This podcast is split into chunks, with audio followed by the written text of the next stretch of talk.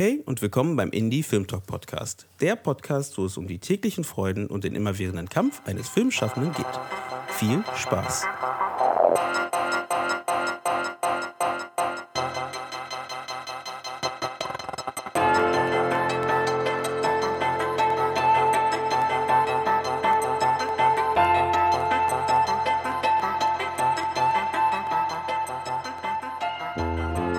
Ich bin sauer, Susanne.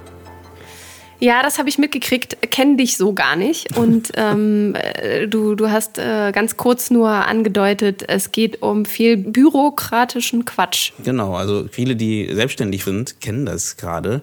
Es gibt ja diese, die haben wir auch verlinkt gehabt, ne, diese Soforthilfe vom, vom Bund oder wo sich der Bund geeinigt hatte dafür die direkt von der Investitionsbank in Berlin ausgestellt wird. Hier sollte ja ganz unbürokratisch funktionieren und alles ganz einfach funktionieren.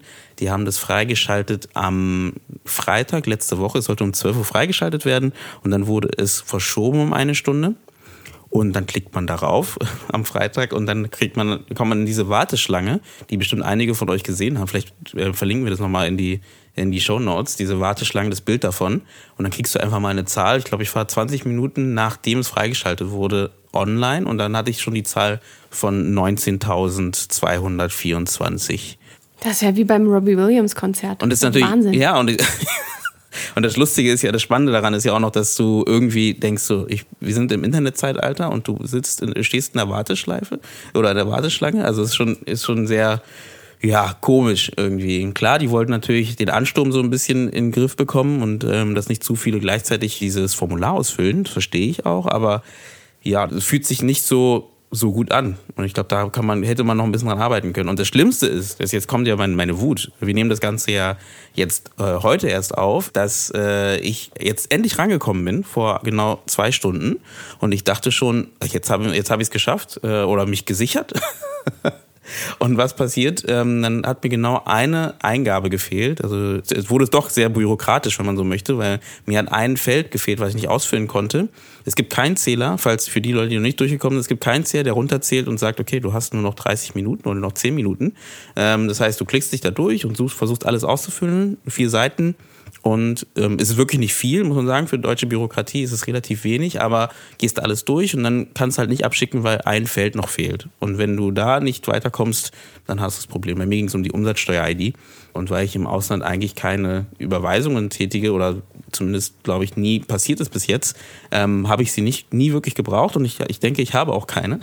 Aber ähm, es wird da verlangt. Und dann wurde ich einfach mal rausgeschmissen nachdem ich einfach mal 30 Minuten meiner Zeit geopfert habe, um in dieses Zuschussprogramm reinzukommen. Das heißt, es ist nicht einfach äh, so einfach, wie man denkt. Und deswegen bin hm. ich wütend. Ich für, für einen Zuschuss, wo du noch nicht mal weißt, ob du ihn bekommen würdest, Ganz genau, richtig? Genau, man weiß nicht genau, ob man ihn bekommen wird, äh, weil es steht nicht genau dafür, was. Also es steht zwar da, dass es für die äh, Liquidität ist, ne, und dass es halt auch für die Mietausgaben, die berufliche Mietausgaben etc. Ähm, ist, aber man weiß ja auch gar nicht, ähm, zählt jetzt mein Einkommen auch dazu oder nicht? Und ist dann die Firma oder mein, mein, meine freiberufliche Tätigkeit nicht auch pleite, wenn ich kein Einkommen mehr habe? ähm, also man weiß nicht so genau und man gibt natürlich danach eine eidesstattliche Erklärung ab, wo man dann am Ende nicht weiß, oh oh, hat man was falsch gemacht und muss man danach alles wieder zurückbezahlen. Also ich finde es noch nicht und so ganz klar gehst und jetzt machst du das nochmal oder weißt du, wo du dich informieren kannst? Weißt du, was du anders machen kannst oder was, was machst du jetzt? naja, jetzt, jetzt warte ich erstmal, weil jetzt habe ich die Nummer 400.000 irgendwas. Äh, das heißt, ich, ich warte jetzt erstmal wahrscheinlich bis nächste Woche und wenn ich dann rankomme, ich weiß ungefähr, was ich jetzt tun muss, also zumindest schneller agieren und versuchen halt das irgendwie auszuführen. Ich werde morgen nochmal checken, ob ich äh, doch noch irgendwo eine, eine Umsatzsteuer-ID habe. Ähm, das kann man natürlich beim Finanzamt erfragen. Aber ähm, da kriegst du jetzt wahrscheinlich auch niemanden an die Leitung. Das wird auch schon spannend. Das ist noch eine andere Geschichte. Hm. Vielleicht kriege ich ja da eine Wartenummer von. Äh, eine weitere Wartenummer. Super, es ist echt die Suche nach dem Passierschein A38. Es ist echt. So fühlt sich das für mich an und es ist etwas komplizierter, als man denkt. Hätte man auch nicht anders erwartet. Ähm, aber ich äh, wünsche natürlich allen viel Glück. Die Tut euch zusammen, Eugene. Du kannst ja einfach einen Aufruf zu machen, wenn jemand eine, eine Antwort auf Eugenes Frage hat und irgendwie wirklich äh, die Weisheit irgendwie gefunden hat, äh, weil er einen klugen Freund oder eine kluge Freundin kennt oder einen Anwalt oder wie auch immer. äh, meldet euch bei Eugene. äh, tut euch zusammen, genau, oder wenn ihr auch wütend seid, weil euch das Gleiche passiert ist, äh, tut euch zusammen, äh, das hilft auch immer. Ja, genau, oder ob man, genau, ob man Felder nicht ausfüllen muss oder einfach nur Null hinschreiben kann. Stimmt. ja, ja, ich, ich wollte es ja fast probieren. Am Ende war ich ja Hast fast dich so nicht weit. getraut. Genau, weil ich dachte. Hätte ich mich auch nicht getraut, genau. weil ich so dachte, Mist, wenn das falsch ist und dann fällt, äh, fällt irgendwie der ganze Antrag durch Richtig. und dann passiert Richtig. auch wieder nichts und keiner Ja. meldet sich bei einem, verstehe ich. Ja, das heißt, äh, Mail an comment at indiefilmtalk.de. Mit Ideen, wie ihr das gemacht habt und wenn ihr durchgekommen seid oder was ihr da, was ihr da gemacht habt, das teilen wir natürlich. Oder wenn ihr gerne. nicht durchgekommen seid, äh, Genau. könnt ihr euch zusammentun. Genau, das stimmt. Das stimmt. Äh, wir haben nämlich auch eine wunderbare Antwort gekriegt von einer Zuhörerin, beziehungsweise eine Ergänzung von äh, Tanja Kreinhöfer, die hat sich an uns gewendet. Genau. Magst du ähm, erzählen, was sie genau geschrieben hat? Genau. Sie ist eine Filmwissenschaftlerin und sie arbeitet ähm, für Filmfestivalstudien. Lustigerweise es passt perfekt zu unserer Folge natürlich letzte Woche, wo wir ähm, über die, die Lage der Filmfestivals in der Zeit des Coronas ähm, gesprochen hatten. Und die Dame hatte nochmal einen kleinen Hinweis hinzugefügt, dass es jetzt, äh, weil ich finde immer diese Zahl sehr gut, äh, um mal zu gucken, wie viele Filmfestivals es eigentlich gibt. Ne, sie meinte, dass es halt deutlich über 400 Filmfestivals in Deutschland jetzt aktuell schon gibt, also zu Ende neu- äh, 2019.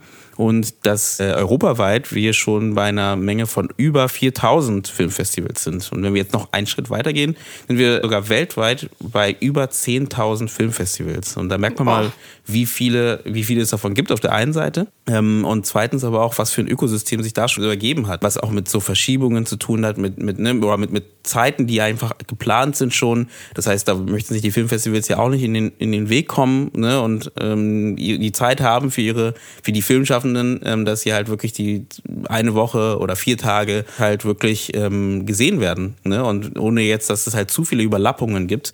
Und das ist bei so einer Menge von 10.000 einfach auch gar nicht mehr so möglich wahrscheinlich, ne? dass es nicht mehr irgendwie überlappt.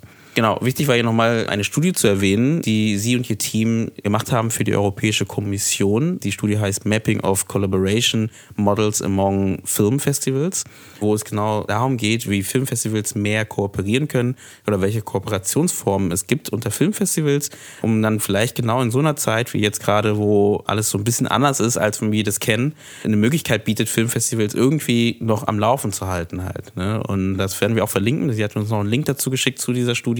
Das heißt, alle, die sich dafür ein bisschen mehr interessieren, können da gerne auf diesen Link klicken. Ja, mir ist nämlich noch eingefallen von der Filmuniversität Babelsberg, Konrad Wolf hat die Dr.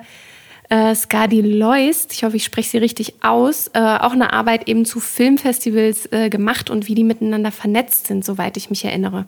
Ich habe die jetzt gerade nicht parat, die Studie oder beziehungsweise die, ähm, das Projekt, was die dort hatten und suche das nochmal und würde es dann auch mit drunter setzen. Die haben nämlich ein ähnliches Mapping ähm, angesetzt. Du warst äh, auch noch fleißig auf einer Pressekonferenz. Genau. Die war von Wir sind Babelsberg. Das ist eine Verhandlungsgruppe, die sich gebildet hat für die Mitarbeiter vom Filmstudio Babelsberg, weil ich weiß nicht, ob ihr es alle mitbekommen habt. Vor zwei Wochen, also Corona hat jeder mitbekommen, aber vor zwei Wochen wurden ja ähm, noch mehr äh, Filmproduktionen stillgelegt und auch wirklich angehalten, was ja erstmal eine gute Sache ist. Aber der Haken ist halt, dass zum Beispiel größere US-Produktionen, dazu fallen zum Beispiel die Matrix-Produktion, also Matrix 4 zum Beispiel, oder auch die Uncharted, äh, Uncharted-Film. Was? Es gibt Matrix 4? Es wird Matrix 4 gerade produziert. Oh mein Gott.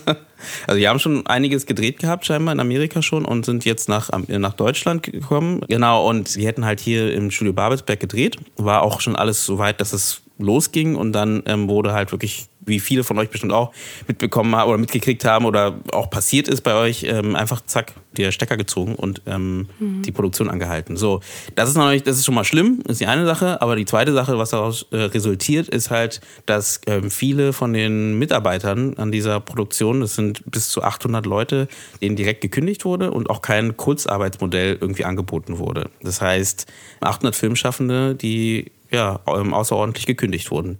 Boah, und krass.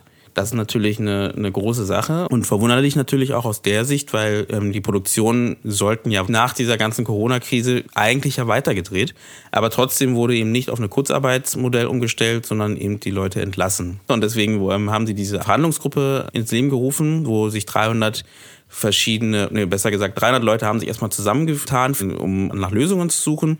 Das ist ja auf die einen Seite, auf der anderen Seite sich noch eine siebenköpfige Verhandlungsgruppe daraus ist daraus entstanden, die halt wirklich dann mit dem Studio Babelsberg reden möchten und schauen möchten, was man da machen kann. Aber ich fand es halt wichtig, nochmal zu erwähnen, weil es ist ja nochmal eines der größten, oder das größte Studio in Deutschland. Und das ist auch schade, dass die da nicht eine bessere Lösung gefunden haben. Eine ähm, heftige Zahl, ja. Da ja. hätte man auf jeden Fall mehr erwartet, dass ja. die ein stärkeres Fundament haben zu agieren, auch wenn das für alle eine Sondersituation ist. Ganz genau. Gibt es da einen nächsten Verhandlungs oder Termin, gar, sich zusammenzusetzen? Das ist das, oder? Das ist das Ding und das, das Schlimme für die, für die Leute, die halt nicht mehr dort arbeiten dürfen, ist halt, dass ähm, wie immer die zum Spielball werden halt. Ne? Jeder schiebt halt die Verantwortung ein bisschen weiter. Die Amerikaner sagen, die haben nichts damit zu tun. Die ähm, Studio Babelsbergs gibt's auch wieder weiter und genauso gut gibt es auch das Kult, äh, Kulturministerium weiter und es wird halt nur hin und her gegeben und mhm. es wird halt nicht wirklich an einer Lösung gearbeitet und das wollen die halt so ein bisschen mit dieser Gruppe ändern. Ähm, das wollte ich nochmal sagen Vielleicht kann man da auch nochmal unterstützen. Ich weiß gar nicht, ob es da schon einen Link gibt. Ich glaube noch nicht, aber ähm, genau, da sollte man was machen. Sobald, sobald es was gibt, setzen wir das auch noch genau. unter die Shownotes. Weil das Gute okay. ist zum Beispiel, Netflix habe ich gehört, dass sie 100 Millionen, ich wollte da nochmal lesen, für wen, aber 100 Millionen für ähm, die Filmarbeiter und Arbeiterinnen halt ähm, schon mal zu, äh, auch auf jeden Fall ausschütten möchten, ne, als äh, Unterstützung. Da merkt man, dass auch wenigstens in, ein bisschen in der Richtung gedacht wird. Ne, ich weiß noch nicht, ob es nach Deutschland kommt am Ende. Das ist eine andere Frage. Aber ähm, es wird wenigstens daran gearbeitet. Mhm. Und ein Signal auch dadurch gesetzt. Ne? Genau. Ne? Also was in Bewegung gesetzt werden kann, das muss man ja auch immer mit, mit kleinen Gänsefüßchen versehen. Ganz genau. Ähm, ja, aber auf jeden Fall krass. Aber ähm, du hast ja ganz viel rausgesucht noch. Ja, ich habe wieder so einen kleinen Pressespiegel zusammengestellt. Ich werde nicht zu allem detailliert was sagen, aber mal so kurz drüber gehen. Ähm, beginnen mit einem Artikel von den Ex-Berliners ähm, und zwar It's an Extensional Situation for Cinemas, ein Interview mit Verena von Stackelberg vom Wolf Kino in Berlin, äh, die unter anderem auf eine Start Next Kampagne verweist, die da heißt Fortsetzung folgt, unterstütze deine Berliner Programmkinos. Ähm, es ist ein sehr ehrliches und stärkendes äh, Interview, aber eben auch ein Aufruf und ein ja sehr sehr lauter Appell, die Programmkinos jetzt äh, zu unterstützen. Äh, Verena hat ja selbst mit einem wundervollen Team das Wolf-Kino über eine Crowdfund-Kampagne aufgebaut, äh, Stück für Stück, und äh, spricht sich einmal mehr für die Programmkinos in Berlin aus. Und ähm, zwar werden erstaunlicherweise ziemlich unkompliziert, äh, beispielsweise vom Medienboard Berlin-Brandenburg, die Kinos unterstützt, aber es reicht halt nicht. Äh, ich zitiere jetzt mal von der Start Next-Kampagne. Vom exklusiven Kinostart über die verrücktesten Festivals und interessantesten Veranstaltungen bis hin zum großen Arthouse-Film wird hier in der Hauptstadt auf 73 Leinwänden täglich Kino neu erfunden. Durch die aktuelle Kreativpause, auch süß formuliert, mhm. ist die Berliner Kinolandschaft in seiner Existenz bedroht. Wir möchten auch in Zukunft diese Vielfalt für euch erhalten und dafür brauchen wir eure Unterstützung. Also ähm, einmal mehr eine Kampagne, die es sich lohnt, näher anzuschauen. Ähm, auch hierbei wieder die Links äh, setzen wir unter die Show Notes. Ähm, des Weiteren ein Artikel aus der FAZ, Kino und Corona vor einem Superstau der ungezeigten Filme von Peter Körte.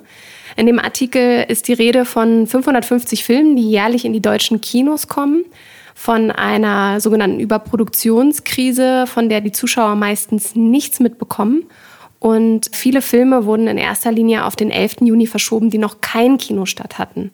Also schlimm wird es eigentlich für Filme, die gerade gestartet wurden. Das ist vielleicht auch Thema bei euch gleich im Talk, ähm, weil für den Verleih eben sogenannte Herausbringungskosten verloren gehen. Eine spannende These, die in diesem Artikel vertreten wird, dass der Stillstand vielleicht eher mehr Lust auf Kino macht und dann der Andrang besonders groß ist, wenn die Kinos wieder öffnen und die Streaming-Dienste dadurch jetzt nicht so gestärkt werden, dass sie sich über die Kinos hinwegsetzen, sondern dass sie eher das Kinoerlebnis wieder in den Vordergrund rücken, wenn es wieder soweit ist und die Kinos öffnen. Eine weitere spannende These in dem Artikel der Frankfurter Allgemeinen Zeitung ähm, gegebenenfalls ist es auch ein gefährlicher Begriff, der hier äh, verwendet wird, auf jeden Fall sehr provozierend oder gar polarisierend, und zwar eine Art der Marktbereinigung. Den Begriff möchte zwar keiner in den Mund nehmen, aber direkt darauf angesprochen sagt Christine Berg, es wäre schön, wenn wir alle aus der Situation lernen und uns die Frage beantworten, wie schaffen wir es, dass es weniger Filme werden? Antworten auf diese Frage werden auch von der Produktion nicht Halt machen. nicht vor der Filmförderung. Aber noch ist es zu früh, um die Dominoeffekte und Streuwirkung zu kalkulieren. Ein sehr, sehr spannender Artikel, auch auf jeden Fall provozierend ähm, und ja, ich hoffe doch auch polarisierend. Ähm, einmal mehr hat ähm, es einen Streaming-Dienst erkoren, und zwar diesmal vom Max Offels Festival, die ähm, die Mob Streamothek ins Leben gerufen haben. Dort kann man die Wettbewerbsfilme aus den vergangenen Jahren finden, nämlich äh, in einer Art Streaming-Katalog. Daher ganz, ganz liebe Grüße an Svenja und Oliver und an das ganze Mob-Team in Saarbrücken. Ich hoffe, euch geht's gut und ähm, finde es sehr großartig, dass hier nochmal mehr die Wettbewerbsfilme und kurz- und mittellange Filme und Dokumentarfilme und eben die jungen Filmer hier in den Fokus gerückt werden mit diesem Streaming-Katalog und man wunderbar schauen kann, welche Filme es von den jungen Filmemachern und Filmemacherinnen online gibt. Ähm, das letzte, was ich jetzt noch äh, kurz erwähnen möchte, ist eine weitere letzte Kampagne, Stay Home und guck Werbung, Hashtag Hilf deinem Kino. Werbung gucken und dadurch helfen ist möglich, nämlich unter www.hilfdeinemkino.de. Da kann man tatsächlich äh, sich Werbespots anschauen und anscheinend geht ein Erlös davon an die jeweiligen Kinos. Mhm. Finde auch ein spannendes Modell, ne? dass man da wenigstens versucht, nochmal die, ähm, die Kinos ein bisschen zu unterstützen. Ja, auf jeden Fall. Also lohnt sich alles. Das und noch ein paar weitere Links setzen wir unter die aktuellen Shownotes dieser Folge. Und ähm, ich bin ganz gespannt, mit wem du dich jetzt heute unterhältst. Und ähm, ja, kannst du einen kleinen Ausblick geben? Was, äh, was hast du heute mit den beiden Gästen besprochen. Worum geht's? Ja, danke für den Hinweis. Ähm, genau, ich hatte mit den Herrschaften von Grand Film und vom Rise and Shine geredet. Das sind zwei Kinoverleiher aus Deutschland, ähm, die genau jetzt, äh, wie wir alle, zu der Corona-Zeit ja selber an das Problem gekommen sind, natürlich mit ihren Filmen nicht mehr ins Kino zu kommen. Äh, Rise and Shine, die hatten einen Film zum Beispiel gerade in der Kinotour, welchen sie mitten bei der Tour auch abbrechen mussten und natürlich dann der Kino-Release selbst natürlich auch äh, darunter gelitten hat. Und deswegen fand ich spannend, wie Sie mit dieser Situation umgegangen sind und welche Möglichkeiten Sie sich da erarbeitet haben, um trotzdem noch Film zu zeigen oder Film immer noch an den Zuschauer zu, be äh, zu bekommen. Und dann auch vielleicht mit dieser Frage im Hintergrund, was passiert danach? Ne? Was passiert nach der äh, nach der Krise ändert sich vielleicht auch die Art, wie wir Filme im Kino sehen. Weil man merkt ja schon, dass viele ähm, Produktionsstudios oder größere amerikanische Produktionsstudios zum Beispiel auch schon anfangen, ähm, über ihre Verleiher Filme direkt zu streamen. Es gibt manche, die direkt an Netflix zum Beispiel Filme verkaufen. Das heißt, es ist gerade ganz spannend zu sehen, wie sich das einfach verändert. Und genau, da war einfach die Frage, wie reagieren die Verleiher auf diese Situation? Okay dann höre ich auch gleich mit großen Ohren rein, ähm, wenn ihr euch zu dritt unterhaltet. Und ähm, ja, mir bleibt eigentlich nichts weiter zu sagen, ja. außer ich habe hier so einen leckeren Kuchen vor mir stehen, den werde ich gleich aufessen. Ach, und dann Kuchen? werde ich in deine Folge lauschen. Das ist schön. Ja, dann werde ich mir auch mal gucken, ob ich einen Kuchen finde. Und dann bleibt uns gar nicht mehr so viel zu sagen. Wir bedanken uns noch einmal bei Manja Malz vom Movimento Hamburg für die Idee für dieses Gespräch und wünschen euch viel Spaß bei dem Gespräch mit Tobias Lindemann vom Grand Film Verleih und Stefan Kloß vom Rise and Shine Verleih. Absolut. Danke euch. Tschüss. Schön, dass ihr wieder eingeschaltet habt beim Indie Film Talk Podcast. Und wir befinden uns ja immer noch in dieser Sonderreihe vom Indie Film Talk Podcast. Erstens und zweitens aber auch noch in dieser besonderen Zeit gerade, wo gerade viel sich verändert, würde ich auch sagen, auf der einen Seite. Manche haben Sorge, klar, das ist auf der einen Seite, aber auf der anderen Seite passiert auch gerade ganz viel auf dieser Welt, glaube ich. Und äh, das ist ja auch so ein bisschen die Idee von unserer Sonderreihe hier, die wir gestartet haben. Genau, das heißt, wenn ihr das auch gut findet, ähm, könnt ihr gerne den Podcast folgen auf auf Spotify, auf iTunes oder ja, jede andere Möglichkeit, wo man Podcasts hören kann. Und ihr könnt uns natürlich auch bei Instagram und Facebook folgen. Und wer ganz verrückt ist, kann uns sogar noch unterstützen. Wir sind jetzt seit kurzem bei Steady. Das heißt, ähm, ihr könnt uns unterstützen, dass wir weitere interessante Podcast-Folgen rausbringen mit interessanten Themen wie die Gäste, die gerade auf der anderen Seite von Skype sitzen. Genau, heute geht es nämlich um das Thema Verleih und was gerade die Verleiher ähm, tun, ähm, um der Sache ein bisschen Herr zu werden oder auch einfach selber schauen, welche Position sie da einnehmen, wenn es gerade auch heißt Coronavirus und alle Kinos schließen. Und äh, die Filme werden einfach nicht mehr gesehen, weil einfach keiner mehr ins Kino gehen kann, will, wie auch immer. Und deswegen habe ich mir zwei Herrschaften eingeladen. Einmal den Tobias Lindemann. Der Herr arbeitet bei Grand Film und er wird sich auch gleich selber vorstellen. Dann gibt es auf der anderen Seite noch den Stefan Kloß von Rise and Shine. Und wir machen es ja mal hier, bevor ich jetzt weiterrede ähm, und noch mehr selber äh, Zeit einnehme, gebe ich da gerne mal weiter an den Tobias als erstes. Du kannst dir mal vorstellen und sagen, was ihr bei Grand Film so macht. Ähm, ich bin Tobias, ich bin ähm, seit vier Jahren bei Grand Film angestellt. Ähm, Grand Film hat sich Ende 2014 gegründet als Filmverleih aus der Thematik heraus oder aus der Motivation heraus, Filme, die es immer weniger in den deutschen Verleihbetrieb schaffen, ähm, ins Kino zu bringen. Ähm, der erste Film war da auch gleich mal eine Ansage, nämlich Norte, The End of History von Love Diaz äh, aus den Philippinen, ein vierstündiger Film, okay. ähm, der eben den Dreien, die den Filmverleih gegründet haben, also Stefan Butzmühlen, Patrick Horn und Miko Schorn, wahnsinnig am Herzen lag und sie haben halt gesagt, der muss ins Kino kommen in Deutschland und deswegen ähm, gründen wir jetzt einen Verleih. Genau, und inzwischen ist es so, dass wir äh, im Jahr so ja, zwischen acht und zehn Filmen rausbringen oder sagen wir mal zwischen acht und zwölf. Das ist, äh, ne, ist immer so ein bisschen, mal schauen, wie es dieses Jahr sein mhm. wird. Ähm, und das sind schon viele Filme, die ähm, ja, wo man halt auch merkt, dass die ähm, an, bei anderen Verleihern ähm, Probleme haben, unterzukommen. Wobei wir jetzt nicht einfach nur ähm, eben quasi das nehmen, was übrig bleibt, sondern wir haben schon eine starke Linie bei uns. Also uns sind künstlerische Aspekte einfach sehr wichtig. Äh, nicht unbedingt eben das, was man oberflächlich als äh, kommerzielles Potenzial bezeichnet. Uns ist eine Kommunikation mit dem Filmpublikum sehr wichtig. Uns ist wichtig, dass äh, die Filmemacherinnen und Filmemacher wahrgenommen werden. Ne? Also es ist nicht einfach nur der Film, hahaha, die tolle Komödie XY, sondern es ist ein Film von Punkt. Und da steht dann eben der Name der Filmemacher oder des Filmemachers. Das ist uns ganz wichtig. Ähm, genau, und ja, inzwischen ist es so, dass wir jetzt letztes Jahr den ähm, Film Synonyms von Nada Flapid ins Kino gebracht haben, der den Goldenen Bären auf der Berlinale letztes Jahr bekommen hat. Und dieses Jahr wird es auch so sein, hoffentlich. Ähm, also auf jeden Fall ins Kino kommen. Äh, dass wir eben auch den aktuellen Goldenen Bären-Gewinner, der ist No Evil von Muhammad Rasulov, ins Kino bringen werden. Genau. Und das freut, freut uns natürlich, dass wir da inzwischen auch bei den Weltvertrieben und den Produktionsfirmen, also wir haben inzwischen auch eine ziemlich gute Zusammenarbeit zum Beispiel mit Komplizenfilm in Berlin, die ja durch Filme wie Toni Erdmann auch ähm, ziemlich erfolgreich wurden. Ähm, ja, haben wir inzwischen eine gute Zusammenarbeit etabliert und ja, ähm, fühlen uns, würde ich sagen, vielleicht inzwischen ein bisschen angekommen, so mhm. nach einer Phase, ähm, einer Anfangsphase des Verleihbetriebs. Mhm. Danke, super. Und äh, Stefan Kloß, wie sieht es bei Rise and Shine aus? Rise and Shine Cinemas, unser Verleih, äh, gibt es seit fünf Jahren.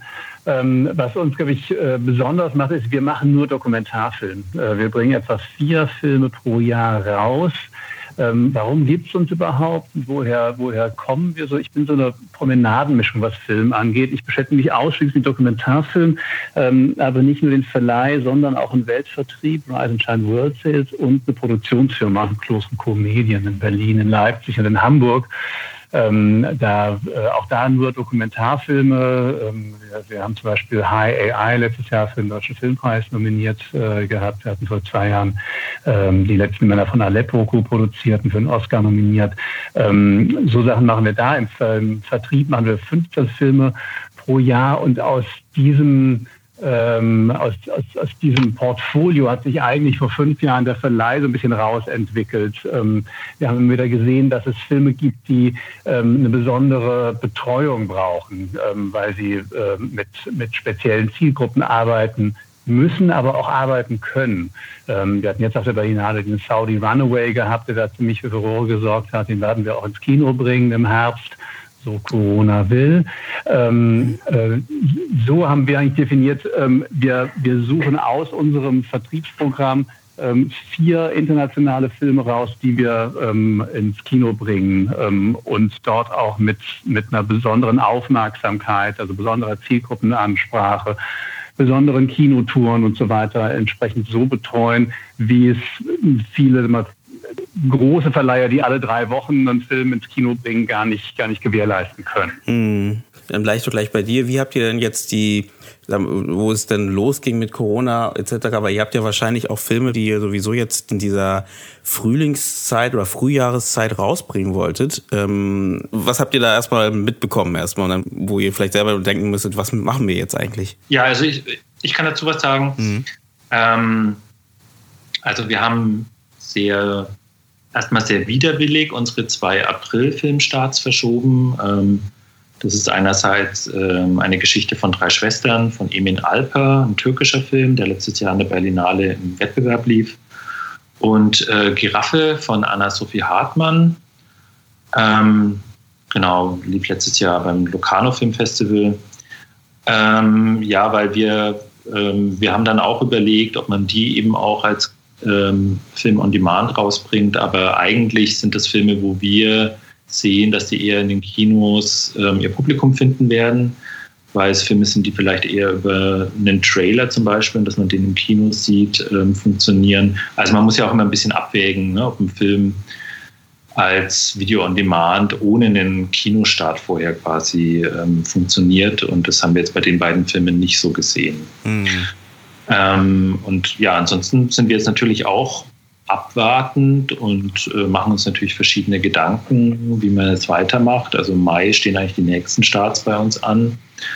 Ähm, wir sind halt auch große Kinofans. Also für uns ist, klar gucken wir auch alle zu Hause Filme, aber in erster Linie finden wir schon, dass eben ein Film ins Kino gehört. Deswegen, wir finden auch immer diese Bezeichnung, das ist ein Festivalfilm blöd, weil eigentlich, ähm, also ich bin, keine Ahnung, bis, bis, äh, bis ich 21 war, eigentlich eher so in ländlicher Gegend aufgewachsen und hätte da gerne mehr tolle Filme im Kino gesehen. Ähm, und wenn man jetzt nicht in der Festivalstadt wohnt, ne, wann kann man denn da schon mal irgendwie internationales Kino sehen oder so? Mm. Die Filme gehören unserer Meinung nach ins Kino in erster Linie. Und deswegen ist für uns eben Video on Demand Start eines Films im Moment, was wir überlegen, aber eigentlich ist es nur eine, die zweite Option. Mhm. Gilt es für euch auch, Stefan? Hm, ich finde es eine ganz, ganz spannende Situation, ähm, was, was, da, was da gerade passiert. Ich kann das natürlich unter, unterschreiben, also Filme auf einer, auf einer Leinwand zu sehen und vor allem in einem ähm, äh, mit der sozialen Komponente zu, zu sehen, ähm, mit, mit anderen in einem Saal, ne, ist immer was ganz, ganz Besonderes, überhaupt keine Frage.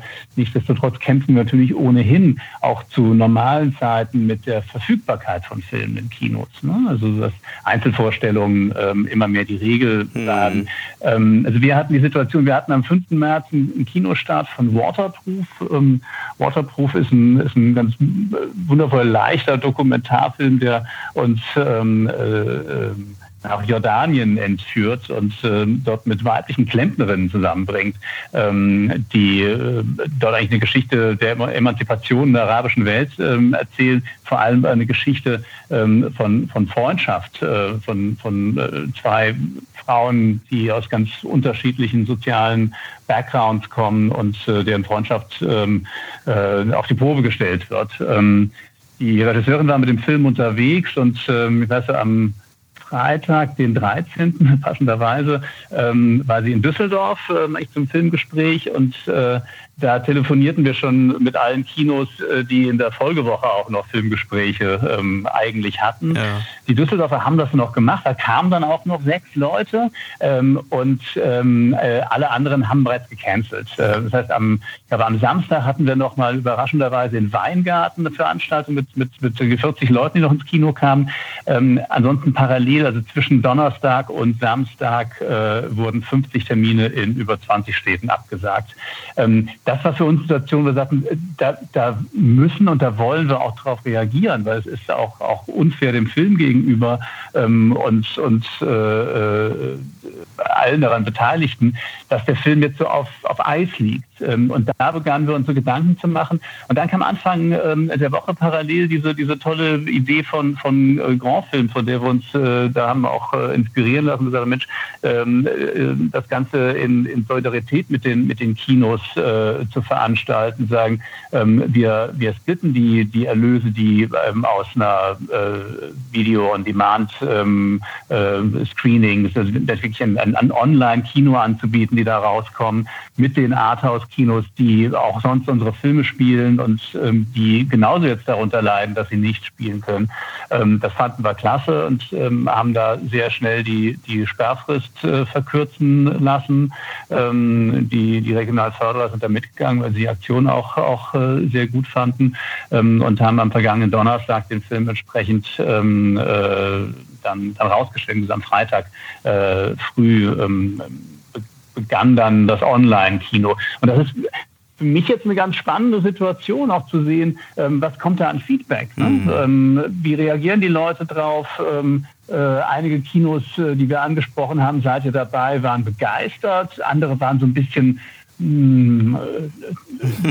neutral mhm. interessiert. Einige äh, wollten überhaupt nicht damit in Verbindung gebracht werden, mhm. weil, weil für sie nach wie vor eine On-Demand-Auswertung äh, dass äh, der Todesstoß fürs Kino bedeutet. Und ich glaube, dass wir da alle ein bisschen also ohnehin offener ähm, mit, den, mit den Möglichkeiten umgehen müssen ähm, und, und sehen können, was können wir denn eigentlich zusätzlich dann auch anbieten? Was, was, was öffnet das auch für eine Möglichkeit für, für ein Kino, sein Publikum zu einem Film zu bringen und auch davon zu profitieren, für den sie keinen Platz mehr im Saal haben? und jetzt sind wir, glaube ich, in einer, in einer Situation, wo wir uns einfach damit auseinandersetzen müssen auch. Also ich habe das auch mitgekriegt, dass manche Kinos auch ein bisschen verhalten darauf reagieren, weil bei uns war natürlich auch die Idee, ähm, und schön, dass die Idee euch, äh, Stefan, äh, inspiriert hat, äh, dass die Kinos dann einfach auch was anbieten können in dieser Pause, in dieser Zwangspause, die sie jetzt haben. Na, sie können was auf ihre Internetseite draufsetzen und können ja quasi auch Filme, die sie schon mal gespielt haben, zum Beispiel, oder die sie eh spielen würden, ihrem Publikum anbieten. Ähm, aber die Reaktionen waren schon auch sehr unterschiedlich, wobei ich muss ehrlich sagen, bei uns sind jetzt, bei uns ist ein bisschen das Schwierige, dass ja die, ähm, es ist ja eine Filmauswahl aus dem Repertoire, die dann natürlich nicht alle Kinos gespielt haben, die jetzt mit dabei sind. Ja, ja. Kommen jetzt auch äh, ständig neue Kinos dazu, die anfragen, ob sie nicht noch mit an Bord können. Und da merke ich halt schon, ähm, dass bei etlichen Kinos da jetzt, glaube ich, einfach die greifen halt nach jedem Strohhalm, den sie, ähm, den sie vielleicht greifen können, mhm. äh, weil sie sich halt auch ein bisschen alleine gelassen fühlen. Und ich, ich finde es lustig, ich meine, ich mache auch äh, Dispo-Arbeit, das heißt, ich telefoniere viel mit Kinos. Und manchmal ist es nicht so einfach, unsere Filme in den Kinos unterzubringen. Und jetzt kommen halt Leute und rufen an, die ganz selten mal einen Film von uns spielen, aber wir sind halt einer der Verleiher, die jetzt halt sich solidarisch zeigen mit den Kinos und viele andere halten sich ja einfach komplett bedeckt. Mm. Muss die Branche ich mal ein bisschen umdenken. Ich arbeite selber auch im Kino und mache da Programm und weiß, wie Verleiher sich da teilweise verhalten. Da muss man ja erstmal so in den Club reinkommen quasi, um äh, dann auch den Film zu bekommen sozusagen. Ähm, ja, und vielleicht merken jetzt halt auch mal ein paar Kinos, dass halt einfach dieses ganze System eigentlich auch ein bisschen Panne ist, dass man halt um Film, also man muss ja immer so ein bisschen um die Brotkrumen betteln, auch so als Kino. Oder man hat halt die in Anführungsstrichen gute Zusammenarbeit. Ja, ja. Und, und wir sehen uns da eigentlich schon immer total solidarisch. Deswegen hatten wir diesen Gedanken auch sofort, wie halt klar war, jetzt müssen viele Kinos zumachen. Ähm, wir haben ja auch, also oder Leute von uns haben ja auch den Hauptverband Cinephilie mitgegründet, wo ähm, du, Jugend, und ich glaube deine Kollegin Susanna auch den ähm, Aufruf unterschrieben haben. Genau. genau. Und das, das, ist ja eine Idee, eben so ähnlich wie bei eurem Podcast, quasi alles mal zusammenzudenken. Also von der Produktion über das eigen, eigentliche Filmmachen bis zu Vertrieb, Verleih, Kino. Das ist ja, das gehört alles zusammen und wir können nicht ohne einander leben. Und äh, hm das ist einfach wichtig, ähm, das jetzt gerade in so einer Zeit halt auch klar zu machen. Ich sehe es ein bisschen auch als, als so eine Ermutigung fast ähm, für, für Kinos noch stärker eigentlich mit ihrem Publikum in Kontakt treten. Also ich ähm, erinnere mich da auch an, an äh, Reaktionen, die wir ähm, aus einigen Kinos hatten. Ähm, wir sagten, ja, wir sind ja zu, wir, wir erreichen ja unsere Zuschauer gar nicht. Ich denke, das darf eigentlich nicht sein. Also es darf in, in, in Zeiten der sozialen Medien äh, nicht sein.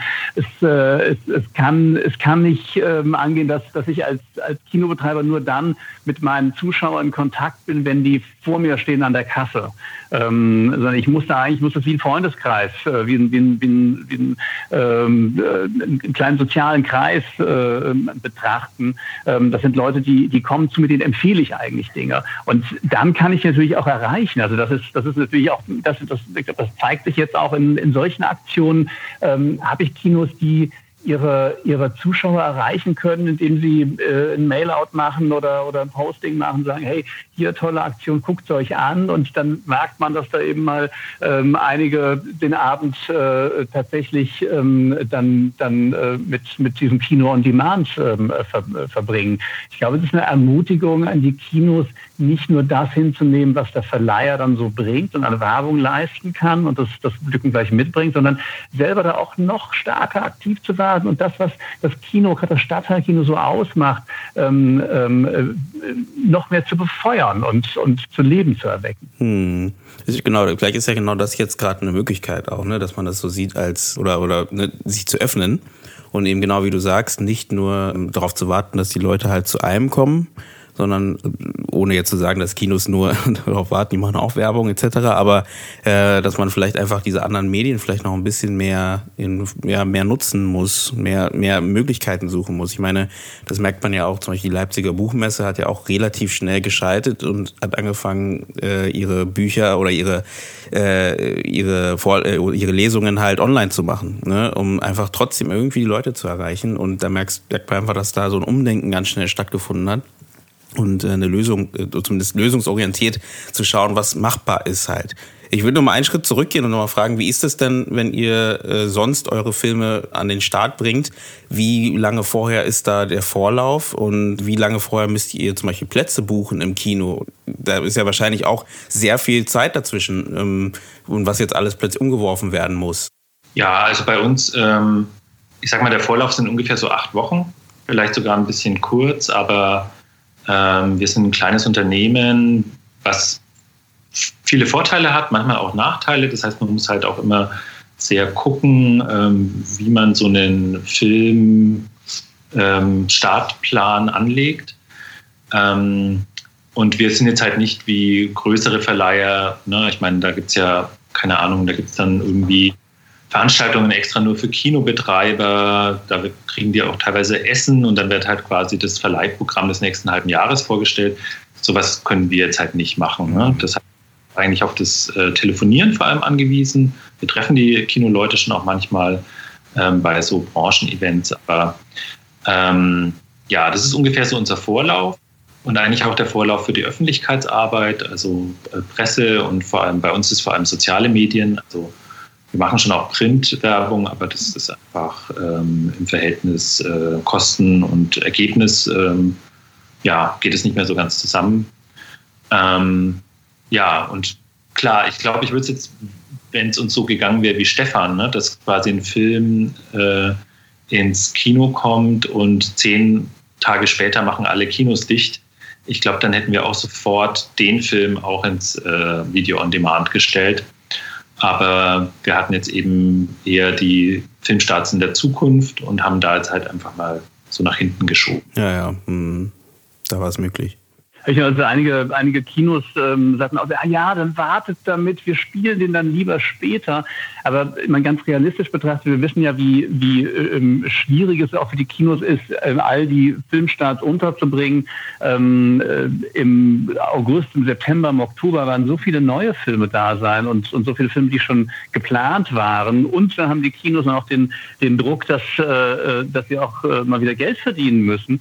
Äh, da werden die meisten dreimal am Tag die Känguru-Chroniken spielen, damit da einfach ein bisschen, ein bisschen Geld in die Kasse ähm, äh, kommt. Ähm, insofern ähm, glaube ich auch, ist es, ist es gut, jetzt zu reagieren, aber ähm, ich verstehe es also, äh, Starts, die wir jetzt geplant haben, die schieben wir auch eben entsprechend nach, nach hinten. Ähm, denn nur mit der, mit der ähm, Präsenz online macht man den Film natürlich auch nicht bekannt. Ne? Ähm, aber so eine, eine Sache, die, die mir da durch den, durch den Kopf gegangen ist, ähm, während dieser, dieser ganzen letzten Tage, ähm, weil ich es gerade so angesprochen hatte, ähm, äh, das, das Erreichen ähm, so dieses, dieses eigenen Publikums. Ne? Also wer, wer kommt denn zu mir? Ähm, ich glaube, dass, dass ähm, äh, da viele Kinos tatsächlich offener sein dürfen, also mit all diesem, diesem Mut, also auch darin vertrauen dürfen, ähm, was dieser Ort Kino für eine tolle Bedeutung hat und nicht aufgrund dieser technischen Möglichkeit VOD äh, zu denken, dann kommt keiner mehr ins Kino. Mhm. Und gerade das, was wir jetzt hier äh, mit, mit, mit ähm, äh, den, den beiden Firmen, dieser kleinen äh, Soli-Aktion, glaube ich, zeigen, wenn wir das ein bisschen größer denken, ähm, ich meine, wir kennen das doch alle. Ich, ähm, äh, ich habe ganz viele Tage, ähm, da gucke ich mir gerne zu Hause einen Film an, aber ich habe nicht die Zeit oder die Möglichkeit oder keine Lust mehr, einfach ins Kino zu gehen. Ähm, da will ich mich auf die Couch setzen. Und wenn ich mich auf die Couch setze und meine, meine VOD-Nutzung tatsächlich mit dem Kino meines Vertrauens um die Ecke auch noch verbinden kann, bin ich doch gerne bereit, das zu tun. Dann bin ich doch viel lieber, dann bin ich doch viel lieber dort und, und ver, verbinde das mit ähm, äh, und zu, zu, wissen, ich habe jetzt quasi meine, meine Online-Kinokarte, ähm, als äh, dass ich irgendwo auf iTunes mal gucke, was da so verfügbar ist. Und ich glaube, das ist tatsächlich so ein Lösungsansatz, den bislang keiner so richtig bis zu Ende gedacht hat. Da gab es mal so ein paar Bestrebungen und man könnte ja diese Day-and-Date-Geschichte, aber alle haben so viel Angst, als, als würden sie da ein verbotenes Wort in den Mund nehmen. Ich glaube, das ist tatsächlich eine Möglichkeit, dass man zu Ende Ende zu denken und zu sagen, wie wäre das denn, wenn? Wenn ich als Kino da profitiere, vielleicht ist das nicht die gleiche, äh, ähm, der, der, gleiche Umsatz, den ich mit einer, mit einer, Karte habe. Und klar, die Leute kaufen dann auch ihre Cola nicht mehr bei mir. Das ja, ja, das ist sicherlich, das ist dann schade. Aber, aber ich habe genügend Tage, da kaufe ich die Cola dort auch nicht, weil ich gar nicht ins Kino gehe, weil ich jetzt zu Hause, ich bin fertig und, und habe aber halt noch anderthalb Stunden und will mir einen Film angucken. Ähm, und das ist vielleicht in irgendwas abends um halb zwölf. Ähm, und wenn ich da aber von dem Kino wieder eingefangen werde und auch, auch weiß, dass ich dem Kino da was zugute kommen lasse, ist das doch toll. Also das wird natürlich spannend, da, da gebe ich dir recht, aber die Frage ist halt schon, ähm, also wie sowas auf Dauer auch ähm, funktionieren könnte und ob wirklich Geld bei den Kinos hängen bleibt. Also ich glaube, das Erlebnis ins Kino zu gehen ist schon ganz ähm, zentral. Also eben dieser Ort und vielleicht auch dort Leute treffen oder eben mit vielen Leuten in einem Saal sitzen und einen Film gucken, eine große Leinwand zu haben. Ähm, ich fand es sehr spannend. Es gab schon eine Umfrage in China, auf was sich die Leute nach der Aufhebung ähm, der Ausgangsbeschränkungen am meisten freuen. Und da war Kino nach ähm, Freundetreffen am zweiten Platz. Mit 55 Prozent der Befragten sagen, sie wollen unbedingt wieder baldmöglichst ins Kino gehen. Also es hat einen ganz hohen Stellen, dort zumindest. Ähm, ich finde es jetzt halt interessant, was, also wir sind auch immer gar nicht so, ich sage jetzt mal, Netflix-panisch. Mhm. Wir sind da sehr gelassen. Ähm, und es gibt ja viele Kinos, die da inzwischen auch gelassener sind, weil sie einfach merken, wenn sie zum Beispiel die Netflix Filmstarts spielen, die ins Kino gekommen sind, also so Filme wie Roma oder The Irishman, dann hatten sie total viele Zuschauer in diesen Filmen, weil die halt einen zusätzlichen Öffentlichkeitsboost mit hatten sozusagen. Also da sind wir immer gar nicht so, ähm, das ist für uns gar nicht immer so der Teufel, nur jetzt hat man halt gerade schon gemerkt, es ziehen halt auch andere nach. Ne? Also ich glaube, Universal ist es, die haben jetzt ja auch ähm, einige ihrer aktuellen äh, Filmstarts gleich ins Kino gestellt, äh, ins, ins, Netz äh, gestellt. Mhm. ins Netz gestellt mhm. für horrenden Preis, ja, 19, 19 Euro. Ne? Mhm. Äh, andererseits hat dann ja auch, ähm, gibt es ja auch Anbieter, die jetzt mal eben drei Monate für einen Euro anbieten oder so als Lockvogelangebot. Also das, ich, ich glaube, nach der Krise werden die Leute wieder in die Kinos strömen und ich glaube auch nicht, dass sie dann erstmal nur in die Känguru-Chroniken gehen, weil die ähm, sind, glaube ich, dann schon fast wieder ein bisschen gelöscht aus dem Kopf. Und weil die großen Verleiher ja eher behäbig reagieren. Also man hat es ja gemerkt, der erste Kinostart, der so richtig verschoben wurde, war der neue James Bond. Ja. Wurde in den November verschoben. Ähm, weil die müssen einfach mit riesigen Marketingbudgets äh, denken. Und ob ich dann halt eben da irgendwas Sechsstelliges ähm, schon mal investiere, ohne genau zu wissen, ob da die Kinos schon wieder geöffnet sind. Ich glaube, dass die eher sehr langsam dann wieder darauf reagieren werden, wenn die Kinos wieder öffnen. Und da besteht dann auch erstmal eine Chance für kleinere Filme, glaube ich, weil die Leute wollen ins Kino gehen, die großen Filme lassen noch auf sich warten. Also da bin ich, äh, da bin ich, bin ich eher positiv. Ich glaube, dass diese, ähm, dieses, dass es nebeneinander ähm, existiert, äh, dass es was Gutes ist und dass es jetzt auch sich vielleicht weiter noch öffnen oder beweisen kann. Aber für uns ist schon einfach auch der Kinobesuch das, was weiter so im hm, macht ja auch Sinn. Äh, da wäre ja auch die, der Gedanke, auch vielleicht auch die Frage ja auch offen, ähm, ob man zum Beispiel solche sowas wie Premieren etc. online ja vielleicht auch ganz anders gestalten kann. Also weil wir reden ja auch immer von eben, dass die Menschen mitmachen etc. Vielleicht muss man es ja auch nicht so dieses ähm, online stellen und dann liegt der Film einfach online und äh, keiner kümmert sich drum, sondern vielleicht auch mehr nicht nur das Kuratieren, dass der Film online ist, sondern gleichzeitig auch eine Plattform bieten, wo es zur Diskussion kommen kann.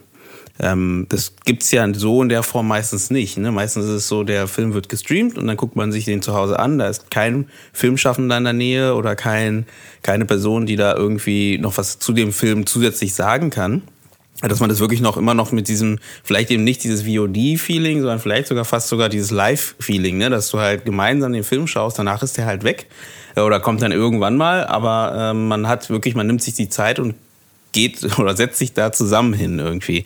Ähm, vielleicht wäre das ja auch ein Gedanke, den man vielleicht noch ein bisschen spinnen könnte. Also ohne, dass man jetzt, wie gesagt, das Kino finde ich genauso wie ihr ähm, als immer noch den magischen Ort ähm, und den, den soll es geben, den wird es auch noch geben und ich mache mir da auch nicht so viel Sorgen, dass es den nicht geben wird. Aber äh, wie Stefan schon gesagt hat, glaube ich auch, dass die man könnte das vielleicht auch nutzen, dass man eben die Leute, die sowieso zu Hause sitzen, nicht, nicht verliert oder dass sie überhaupt, ja, dass sie nochmal die Verbindung zum Kino sehen, wenn man da irgendwie ein Angebot anbietet, dass man sagt, wir sind da, wir sind aber auch da und äh, nehmen euch da auch mit. Ne? Und ähm, das heißt natürlich nicht, dass man jetzt jeden Film jetzt nur online ausstrahlt, aber dass man es vielleicht zum Teil vielleicht auch anbietet, dass man halt ähm, sagt, ihr könnt ihn zwar da gucken, aber ihr kriegt jetzt bei uns noch zusätzlich das. Ähm, habt ihr denn das Gefühl, jetzt habt ihr ja seit ein paar, jetzt ist seit letzter Woche, glaube ich, ähm, streamt ihr, dass du hast ja, Stefan, glaube ich, du hast gesagt, dass es ganz gut ankommt. Kommt es sehr gut, gut an oder hast du das Gefühl, da ist noch ein bisschen mehr Bedarf da? Weil da hätte ich also auch gedacht, wenn es die Kino mehr, ich weiß, vielleicht promoten die es mehr, ich sehe es nicht so sehr, ich, also ich habe nicht so viel davon mitbekommen. Ähm, wenn die es mehr promoten, hättet ihr vielleicht noch viel mehr Leute, die halt irgendwie darauf ja, anstoßen oder so. Aber ich weiß ja nicht, wie gut kommt es denn an? absolut. Also es, es, es braucht, also wenn, man, wenn man das in Partnerschaft äh, macht, ähm, sowohl bei so, einer, bei so einem äh, kleinen Versuchsballon aus, aus Solidarität, ähm, als auch wenn man das äh, mal, mal weiter und größer denkt, ähm, dann, dann müssen alle Partner, dazu gehören auch die Kinos, das natürlich mitpromoten, mhm. ähm, damit sie ihre Zuschauer erreichen, die halt ansonsten äh, ja, die, die halt dann die Filme abrufen sollen ja, und nicht ja. den Tatort gucken oder nicht bei Netflix gucken oder so. Ähm, äh, da, ähm, da würde ich also ganz, ganz, ganz freundschaftlich alle auffordern, bitte, bitte, bitte teilt das, ne? teilt diese Angebote, die Grand Film jetzt, jetzt ähm, hat, teilt unsere Angebote. Ähm, die Kinos profitieren davon ähm, und jeder Einzelne profitiert davon, ähm, weil er einen tollen Film sieht. Hm. Ähm, das, das braucht, das, das, es braucht ganz, ganz viel Promotion. Ähm, äh, und äh, es reicht nicht, äh, es reicht auch sonst nicht, einfach nur das Kino aufzuschließen und, und die Kasse da zu haben und, und auf Start zu drücken. Ich, ich brauche, ich muss unbedingt diesen sozialen Austausch mit meinem, meinem Publikum haben. Und viele Kinos machen das ganz toll und ähm, ich glaube, dass, dass wir alle immer gefordert sind, vielleicht noch noch mehr zu machen und noch mehr zu überlegen, wie, wie erreiche ich meine Leute und was, was kann ich denen empfehlen und wie empfehle ich es ihnen am besten und wie bringe ich sie dazu, dann auch tatsächlich die Sache zu nutzen. Das ist keine Entweder-Oder-Entscheidung. Also ich glaube, ähm, dass es jetzt halt sehr darauf ankommt, wie sehr die Leute, ähm, und das ist natürlich auch ich will jetzt nicht sagen Luxus, ne, aber man muss sich das auch leisten können, quasi solidarisch zu sein. Also ähm, ich weiß auch von Leuten, für die es jetzt einfach gerade sehr unsicher ist, wie es ähm, finanziell und beruflich weitergeht. Aber die Leute, die es sich halt leisten können, ich glaube, die müssen jetzt halt ein bisschen überlegen, was sie wollen.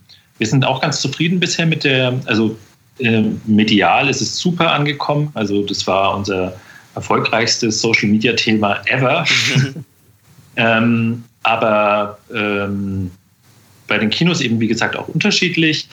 Ähm, ich glaube, die Herausforderung ist ja, das jetzt über längere Zeit auch präsent zu halten. Und viele Leute gucken jetzt wahrscheinlich halt erstmal das, was sie eh schon abonniert haben, leer sozusagen. Ne? Wenn ich bei Netflix schon Kunde bin, dann gucke ich halt erstmal alles, was mir da angeboten wird. Und dann denke ich irgendwann erstmal an so ein solidarisches Streaming. Und das wäre halt schade, weil ähm, wie gesagt, eigentlich wünschen wir uns ja alle, dass nach der Krise die Kinos immer noch da sind. Es ist nur die Frage, ob wir jetzt halt während der Krise auch an sie denken und sie unterstützen. Und die hatte kurz schon angedeutet, wie das Ganze funktioniert. Also das heißt, es ist jetzt so, die Zuschauer bezahlen ja für das Schauen und dann ähm, kriegen die Kinos einen Anteil. Wenn mehr Kinos dabei sind, heißt der Anteil wird geringer oder was haben die Kinos sonst noch davon oder ja? Ja, genau. Also es ist, man kauft eigentlich einen Stream ähm, bei uns kostet jetzt ein normaler Film 9,99. Das ist auch nicht billig. Dafür kann man ihn 30 Tage lang streamen. Was wir jetzt auch schon interessant finden und schon gemerkt haben, dass nämlich äh, die Filme, die jetzt bisher schon äh, gekauft wurden, äh, eben teilweise nicht nur einmal angeguckt werden. Ähm, dann machen wir aber auch jede Woche eigentlich einen sehr günstigen ähm, Film mit 99 Cent. Der ist dann aber nur für 72 Stunden hm. äh, ausleihbar. Und dann haben wir noch den Sonderfall La Flor. Das ist ein Film, der ist insgesamt 14 Stunden lang, aufgeteilt in acht Teile. Und da kostet entweder ein Teil 4 Euro oder der, der ganze Film zusammen sozusagen 25. Mhm. Ähm, genau, und das teilen wir dann halt ähm, eben, also eigentlich ist es bei uns dann nicht, dass man dann eben ein Kino bestimmen kann, sondern wir teilen es dann quasi in gleichen Teilen auf alle Kinos, die an der Aktion beteiligt sind, auf. Und es wird dann irgendwann am Schluss eben eine große Abrechnung geben, wo dann diese Kinos eben das Geld bekommen. Ja, das ging jetzt auch äh, auf, die, auf die Schnelle gar nicht, gar nicht anders, als es relativ problemlos genauso zu gestalten. Zu sagen, klar, je mehr mitmachen, desto, desto, durch desto äh, mehr, ähm, mehr Tortenstücke sind es quasi. Aber natürlich auch in der Hoffnung, je mehr mitmachen, je mehr rühren auch die Werbetrommel bei ihren Zuschauern. Mhm. Insofern sollte sich dann die, die Masse auch wieder erhöhen und die Tortenstücke bleiben gleich groß beziehungsweise werden eigentlich größer dadurch. Ähm, äh, wir haben ein ähnliches, ähnliches Modell dabei. Ähm, es, äh, es, gibt von, von, ähm, von Kino on Demand ein Angebot, aber auch wo ich sozusagen entscheiden kann, ähm, äh, welchem Kino ich da etwas angedeihen lasse. Ne? was auch ein ganz spannendes Konzept ist, gerade wenn man ein bisschen, ein bisschen perspektivisch noch nach, nach oben denkt.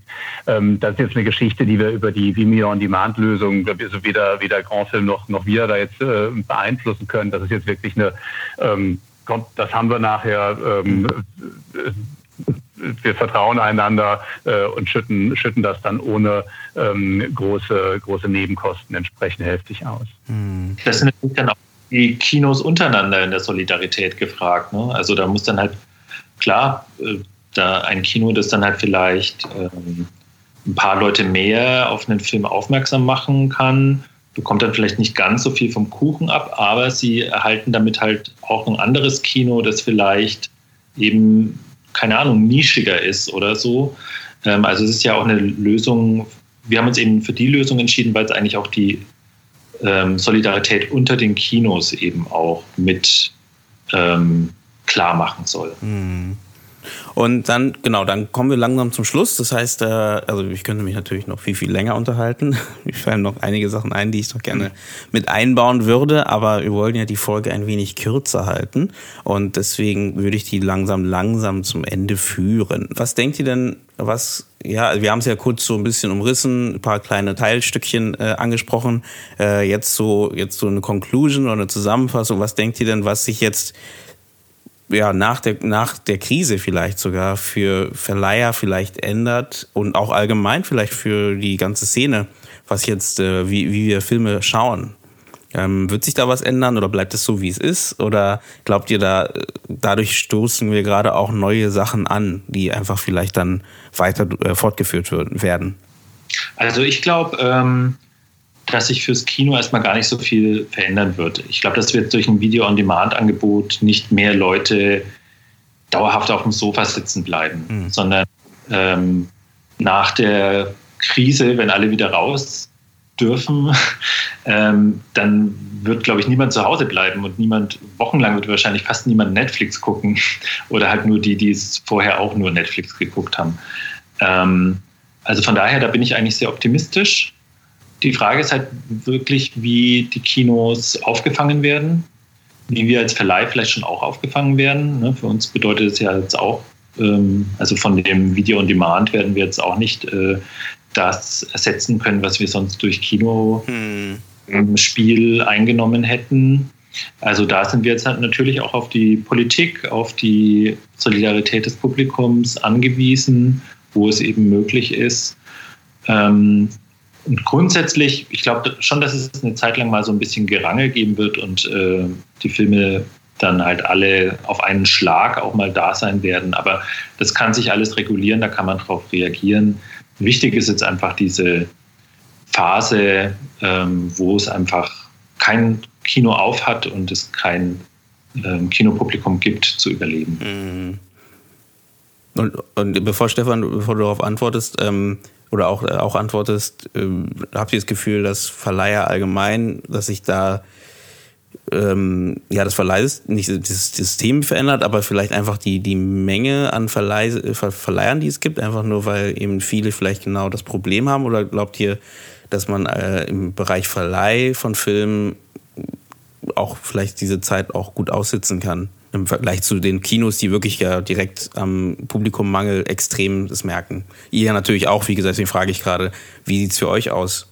Äh, aussitzen, aussitzen äh, kannst du da gar nichts. Also ich meine, wir, wir sind, wir sind äh, beides kleine Firmen. Ne? Mhm. Ähm, äh, das hat natürlich Vorteile, weil da nicht, nicht so ein immenser Kostendruck drauf ist. Aber ähm, wenn bei uns keine Spielfilmabrechnungen äh, eintreffen von den Kinos und keine Umsätze da sind, ähm, haben wir auch ein Problem, unsere, unsere Büros ähm, und äh, unsere Mitarbeiter ähm, zu bezahlen.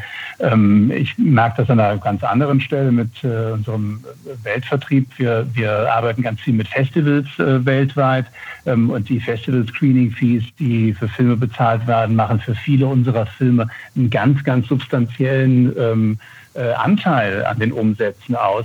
Ähm, und äh, wir haben eine Festivalabsage nach der anderen. Ähm, das äh, wird sich auch auf die, auf die Filmemacher, die Produzenten auswirken, weil da einfach was wegbricht. Mhm. Ja, das ist äh, natürlich nicht in Größenordnungen wie äh, James Bond äh, hat eine Million Zuschauer weniger ähm, oder wird verschoben oder so. Aber ähm, bei uns geht es da, glaube ich, äh, da geht es ans Eingemachte. Ne? Also insofern ähm, äh, betrifft das äh, alle, alle gemeinsam. Ne? Wir sitzen da alle im gleichen Boot. Ähm, und das bringt mich immer auf deine, deine vorige Frage zurück, was äh, wird sich verändern? Ich hoffe tatsächlich, dass, dass wir diese, diese Angst vor dem Streaming verlieren und dass wir das Streaming auch als eine mögliche ähm, äh, gemeinsame Veranstaltung mit den Kinos etablieren können. Das wäre mein großer Wunsch. Mhm. Ähm, tatsächlich mit den Kinos gemeinsam ist eher als ein, als ein ähm, deswegen nenne ich es gerne Online-Kino, als einen virtuellen Saal, als einen weiteren Saal ähm, äh, betrachten, den man mit den Kinos gemeinsam bespielt, wo die Kinos genauso daran interessiert sind und genauso daran partizipieren ähm, und es eben nicht als, ähm, als Teufelswerk äh, sehen, ähm, das die, die Zuschauer zu Hause behält. Nein, im Gegenteil, es kann dieser zusätzliche virtuelle Saal werden.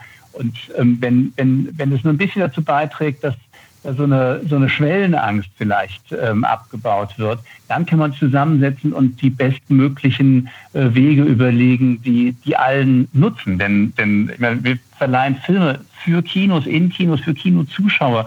Ähm, ich, ich, ich will, dass alle Kinos äh, offen bleiben und überleben und dass, dass jeder, jeder Platz ausgebucht ist. Das ist mein, mein, mein größter Wunsch. Mhm. Ne? Ähm, aber äh, es ist, glaube ich, deswegen sagte ich ja schon mal, es ist keine Entweder-Oder-Entscheidung. Wir müssen schauen, wie wir da aus, aus ähm, 1 und 1 3 machen. Vielleicht ist es auch eine gute, gute Sache, was du gerade ansprichst, auch aus dem Grund, weil du merkst ja einfach auch, dass viele große Major-Produktionen und Verleihe äh, Disney zum Beispiel ja mit ihren Streaming-Angeboten ja genau auf diesen Markt aus sind ne? und ganz viele Sachen ja jetzt direkt fürs, äh, für Streaming machen, äh, wenn da vielleicht die Kinos auch gar nicht so, genau wie du sagst, vielleicht nicht so vorsichtig da sind, sondern eben eher nach Lösungen jetzt schon nachdenken, wie sie ihre eigenen Sachen machen können, auch wenn es vielleicht ein Verbund ist von Kinos, die zusammenarbeiten, um halt eben so sowas zu, zu schaffen, einfach, ne, wo man einfach einen Ort hat, online vielleicht auch, wo man hingehen kann und dann halt, um die Leute vielleicht wieder am Ende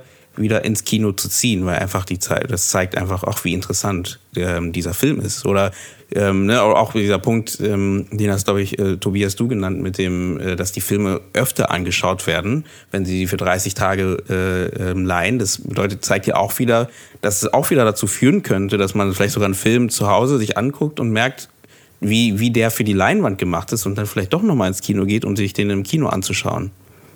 Bitte. Ich finde den Punkt, den Tobias genannt hat, viel, viel spannender, ähm, als er sagte, dass äh, äh, bestimmte Filme, die auf Netflix laufen und im Kino ja, ähm, auch laufen, mhm. dass die gute Zahlen haben.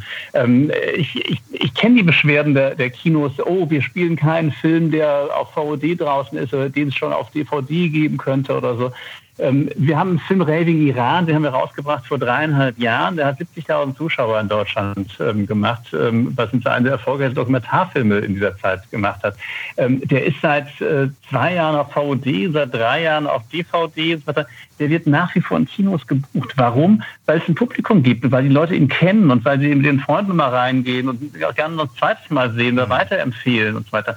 Ähm, das eine schließt das andere nicht automatisch aus. Das heißt nicht, dass wir sorglos damit umgehen dürfen. Auf gar keinen Fall. Aber das eine schließt das andere nicht aus. Mhm.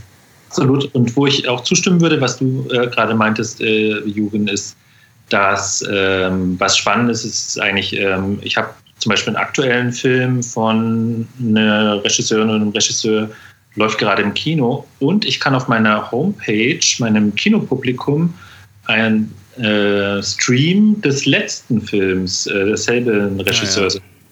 Anbieten. Mhm.